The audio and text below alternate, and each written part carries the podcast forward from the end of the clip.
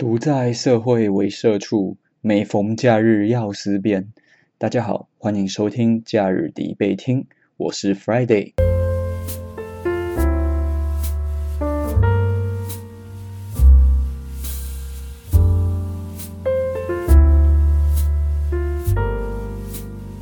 首先呢，我先来自我介绍一下，我本身是一名研发工程师，也就是我是理工背景的人。但比较不一样的是，我在学生时代的时候有接触过辩论这项活动，当时打了大约二十几场、三十场的奥勒冈式的辩论，而在那个时候所学到的以及当时的经历呢，一直影响着我的思考模式，直到今日。也因此呢，我的脑海中经常会有正反两方的想法，在面对一个议题的时候，他会互相的问答，甚至有点像在跑攻防。那这个其实是有助于我去了解某一项政策或者是某一个价值观。当我在面对他们的时候，我应该站在什么样的立场去支持或者是去反对？而本节目的用意呢，其实就是在我放假的时候，我可以静静的思考着最近遇到的事情，或者是最近的一个呃一些新闻事件。那最后来分享我的想法。而人的思想其实是会改变的，所以我也希望借由这个节目记载我在不同的时间、不同的年龄的时候，我的思考方式是如何的。在节目的最后，呃，举例来说，如果今天讨论的是一个政策性的命题，我就会做一个虚根结损的结论。对于这些结论，我原则上都会尝试着去做客观的一个评判，但是真实的世界是没有人是绝对客观的。所以呢，我的结论还是很可能有许多自我新政的部分，又或者是我就是一个薄丁啊，傻乎乎的白痴哦，知识有限，所以我思考的很难，呃，非常的全面。那因此我的结论很可能会跟大家想的不一样，甚至我可能有是错误的。那遇到这种情况的时候，就欢迎大家分享自己的想法或经历，或者是各位所有的知识，那让我们一起思考。一起加入这场思辨吧。那么今天要讲的内容呢，就是男孩女孩们要懂得保护自己。跟踪骚扰防治法利大于弊，正方就是跟踪骚扰防治法是有利的，反方就是跟踪骚扰防治法不利。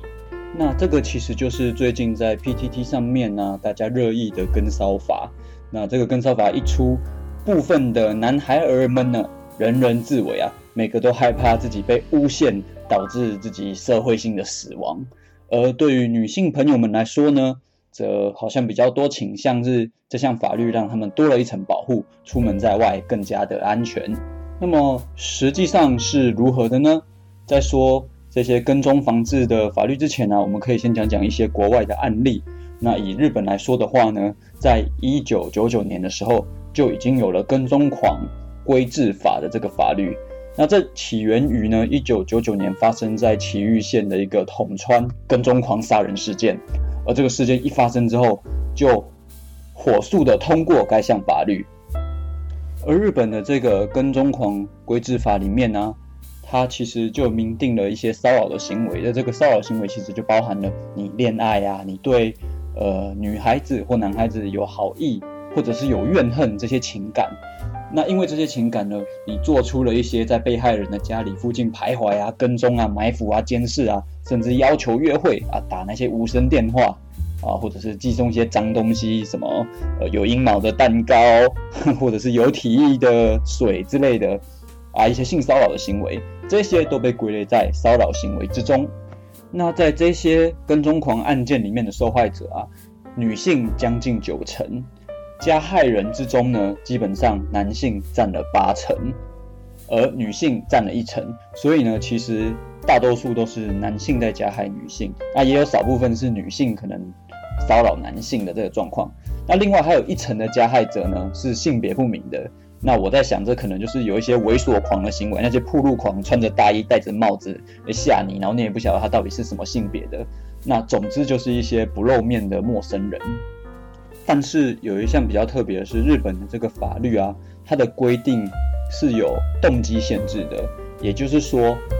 加害人必须对这些被害人是有特定的情感、特定的感情，然后得不到回应而心生怨恨，才产生这些骚扰行为。那另外有类似法律的呢，就还有德国。德国在二零零七年的时候啊，它有一个固执跟踪惩罚法。那他把跟踪呃这个骚扰的定义啊，定义为顽固的，然后透过一些刺探、通讯、威胁等方式去侵扰别人。所以啊，类似的法律，但它其实执行上面还是会有一些差异的。像日本的立法，它就比较偏注啊，比较关重呃关注在这些呃情感的挫败而产生的骚扰。那像是德国的法律，甚至是台湾最近的这个跟骚法，就比较没有特别强调这个部分。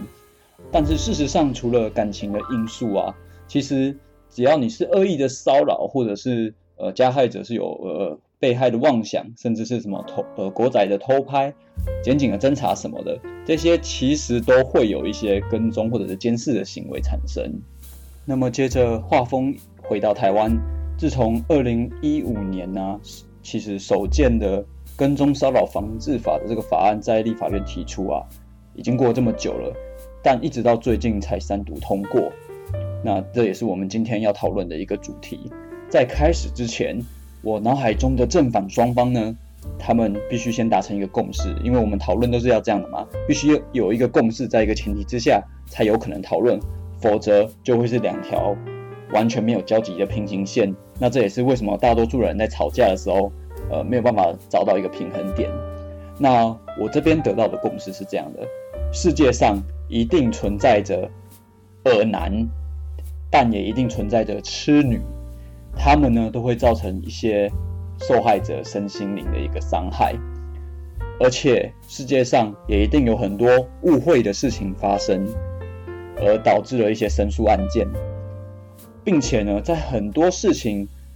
可能也不是法官有办法下正确的判断的，所以误判的这个情况也绝对是会存在的。那这些情况呢，在我们开始讨论这个 case 之前呢，我觉得应该要先有这样子的共识。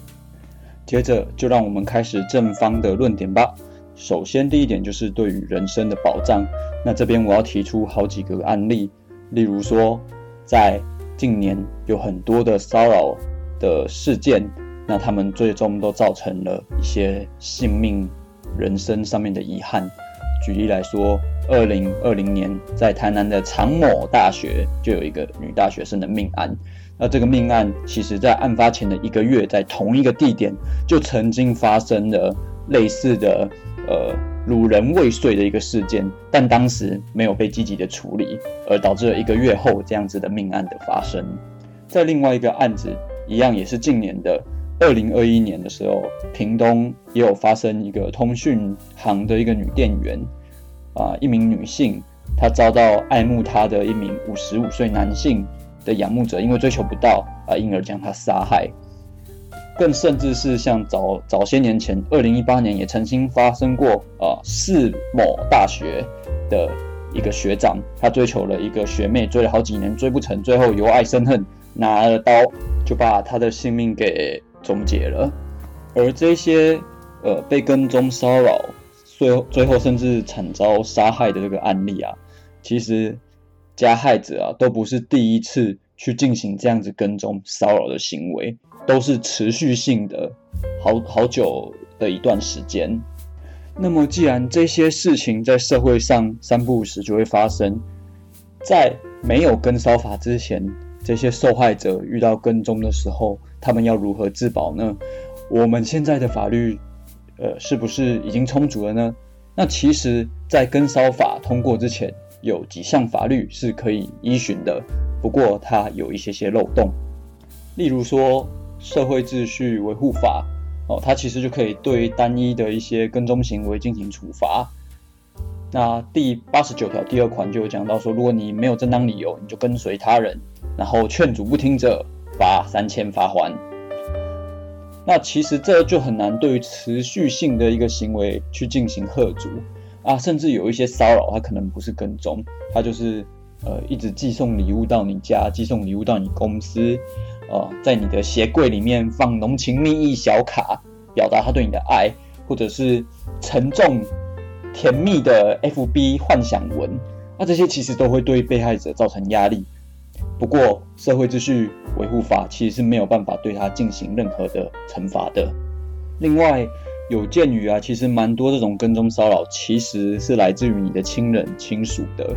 所以还有一条法律就是《家庭暴力防治法》。啊，会有一些呃，像是紧急保护令的这个部分，它其实也会有一点点功效。可是这个法律呢，它就呃保护的对象仅限于有亲属的关系，而且它如果并没有一些暴力行为，它可能只是单纯的跟踪的话，其实你很难去取得这个紧急的保护令。所以说，它对于一般人的保护还是有限的。那么在网络上可以查到的资料。他会说，台湾每年大概有大概七千六百件到八千件这种跟纠缠有关的一些案子。那这个数量到底算多算少，其实我不是很有概念，所以我找了一个比较级，就是台湾每年交通事故死亡的人数，哎，大约是三千人啊。那台湾每年的纠缠案件可能有八千件，所以如果是用这种方式去比较的话，嗯，可能稍微有点多这个数量。不过听到此啊，反对跟烧法的人们啊，不要急，男孩儿们，你们，谢谢你们听到现在，反方论述这不就来了吗？他或许会迟到，但他从不缺席。在反方论述这边呢，有一个最严重的问题啊，也是一定会提到的，就是所谓的诬告以及误判的状况。虽然我们是在讨论跟骚法，但是跟骚这些呃这类的行为呢，我们。或许可以把它跟性骚扰，呃，想象成有一定程度的关联性。所以呢，我们可以从性骚扰的一些数据来判断这个跟骚法执行之后可能会有哪些状况的发生。我从行政院性别平等会调查到的资讯啊，这在网络上有。那我去选取一百零五年到一百零八年这个数据来看啊，性骚扰申诉案件调查的结果里面啊，每年大概有六百到八百件不等。那这里面呢，不成立还有撤销的比例，我都有去算，呃，大概是介于二十四 percent 到二十九 percent 之间。也就是说，每四个呃性骚扰申诉的案子里面呢，就会有一件很可能只是误会，又或者是子虚乌有的事情。所以这其实蛮震惊的。试想啊，假设你今天是一个可怜的轮班仔仔啊，你刚轮完大夜班，你去便利商店呃买点宵夜。你很累了，你眼神迷茫，碰巧眼睛跟一名比较敏感的女性对到了眼，那女性觉得你很恶啊，糟糕，你可能就会被申诉性骚扰，因为性骚扰是很主观的嘛。所以在这边我就在想，若是性骚扰申诉的这些案件呢，都有百分之二十五左右会是这种不成立的状况。那如果说台湾真的每年有近八千件的跟骚事件，那会不会也有类似比例的一个不成立的状况产生呢？那这样看起来也会有好几千件可能是误会或者是诬告的这样的问题。其实这类案子啊，假设被告是男性好了，因为我们前面有提到像日本的例子嘛，大多数会被告的都是男性，那么就有蛮多例子可以可以举的，例如说。呃，二零二零年啊，黑某大学里面就里面啊，就有一个教授，他被指控是性侵啊。那他这三年里面呢，他过得非常不好受，因为他身为教职人员，那他的家人或者是他的同事们全部都会指控他，认为他是个性侵犯。那他一定承受非常大的压力，非常的痛苦。结果三年后真相大白，他其实没有做性侵的这个行为，但是。纵使法院最后还他清白了，他依然是社会性死亡的。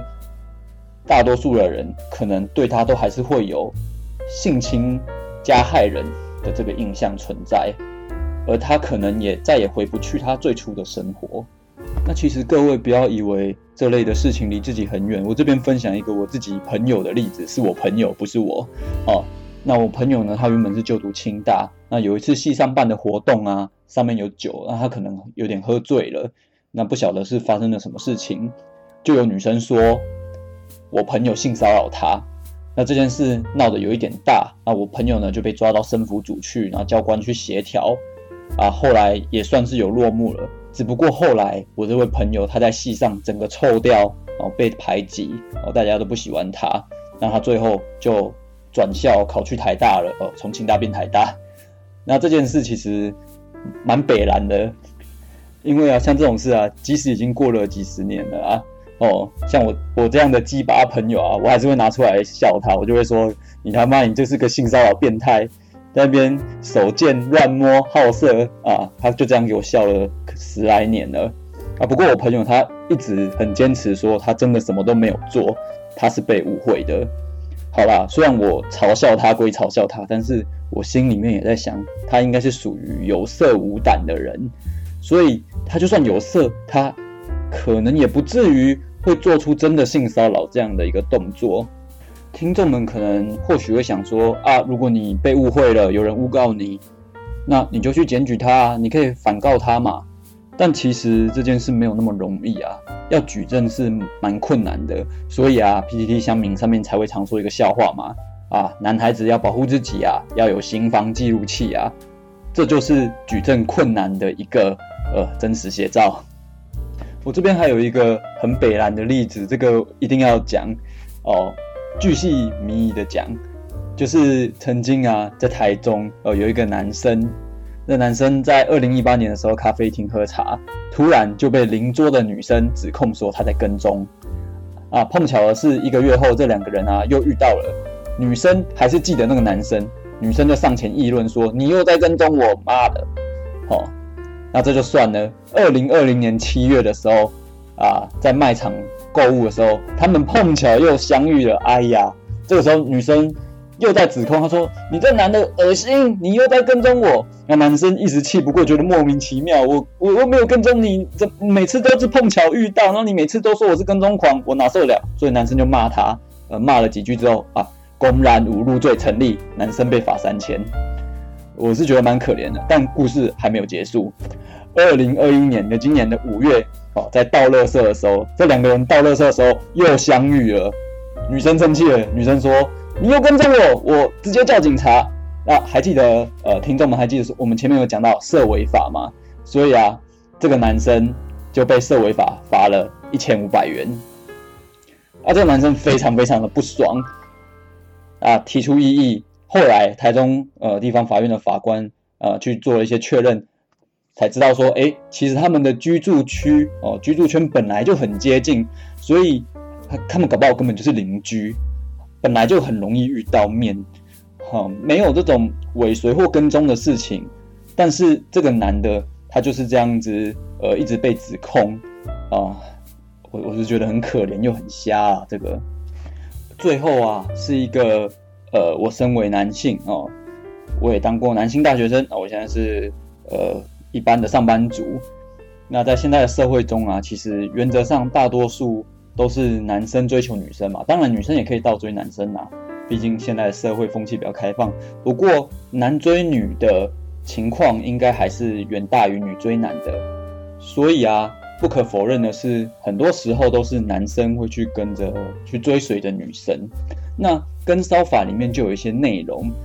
他所使用的描述会比较难以界定，例如说他会讲，诶，对特定的人士要求约会。联络或者是其他追求行为，又或者是特定的人士的一些寄送啊、留置、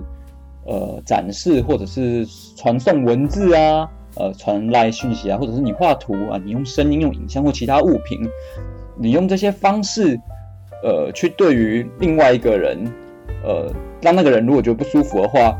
这可能都会是现在跟骚法里面，呃，有可能会触犯到的一个范围。我甚至在想象啊，假设我现在还是大学生，在期末考周啊，我要送宵夜给学妹，我站在她的宿舍门口等她，她看到我，她会不会因此告我？觉得我我恶心，我跟踪她，然后还送她鹅烂的宵夜，让她胖什么的，啊，我就被告了。这样，那这种很难以界定的状况，其实也有可能会造成基层远景的一些负担，因为，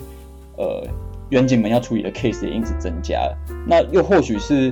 很多的法律资源也因此要耗费在这上面，因为前面有提到嘛，说不定每年都有八千件的这种跟踪相关的案件发生，那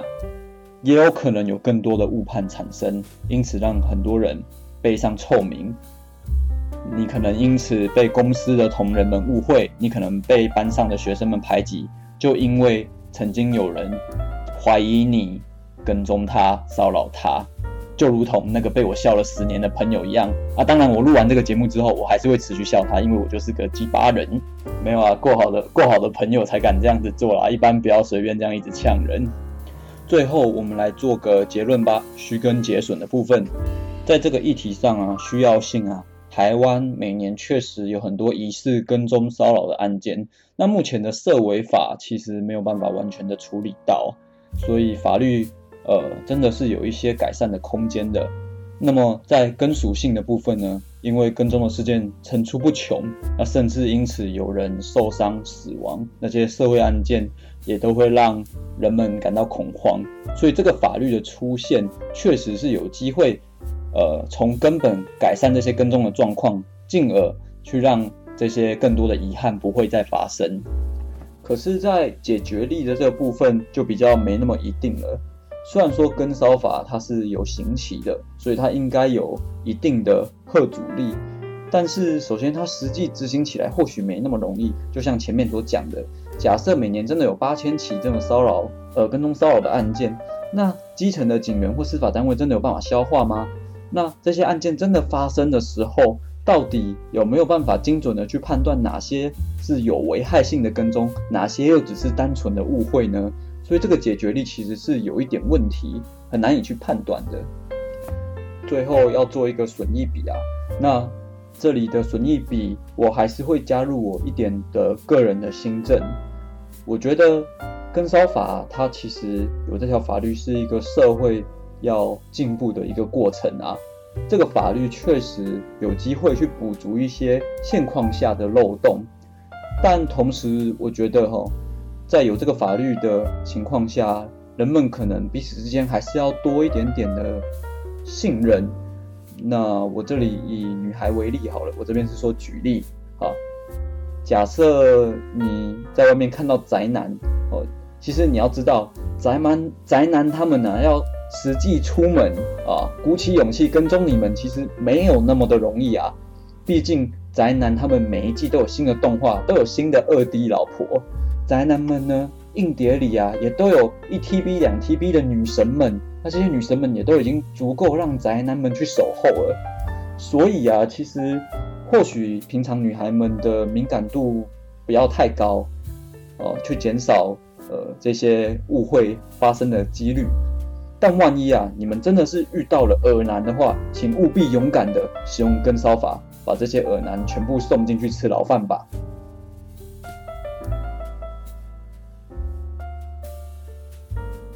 本期的节目内容就到此。那如果有任何的想法的话，都欢迎让我知道。我是 Friday，See you next holiday。